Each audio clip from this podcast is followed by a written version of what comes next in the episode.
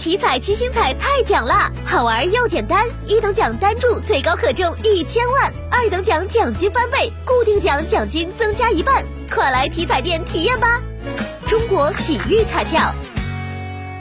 老人们都说呀，吃辣刺激肠胃，上火不养生。但是呢，最新的研究给足了吃辣的理由。最近，中国医学科学院与英国牛津大学的研究人员发表了一项历时十年、对中国超过五十一万人的大型研究结果，结论就是吃辣椒能降低消化道癌变的风险。无独有偶，来自加拿大多伦多大学的胃肠病学研究团队也证实，辣椒素能够抑制幽门螺旋杆菌的生长。经常食用辣椒，在抑制幽门螺旋杆菌的同时，能够预防多种胃癌的产生，并减少相关的胃和十二指肠疾病。辣椒素还有多种生理功能，包括增进食欲、促进消化、保护胃黏膜、预防和治疗胃溃疡。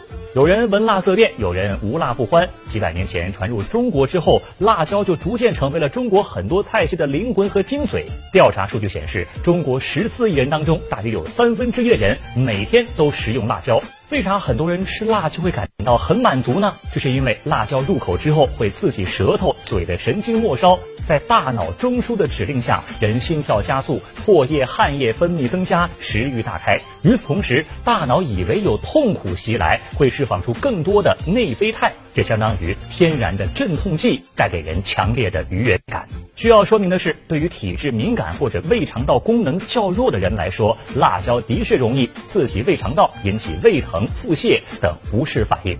所以，口腔、食管、胃有充血、水肿、糜烂、溃疡、炎症的人，不宜过量辛辣饮食。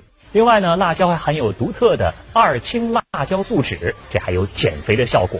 简单来说，就是能燃烧你的卡路里。